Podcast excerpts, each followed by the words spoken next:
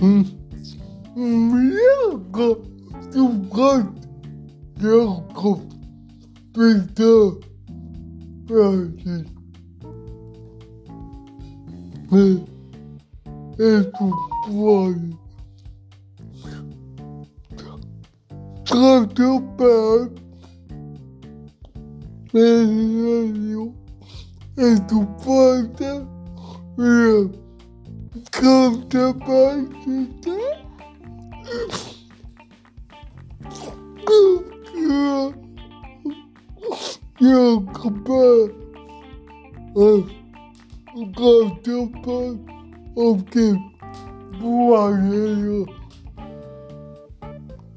yeah.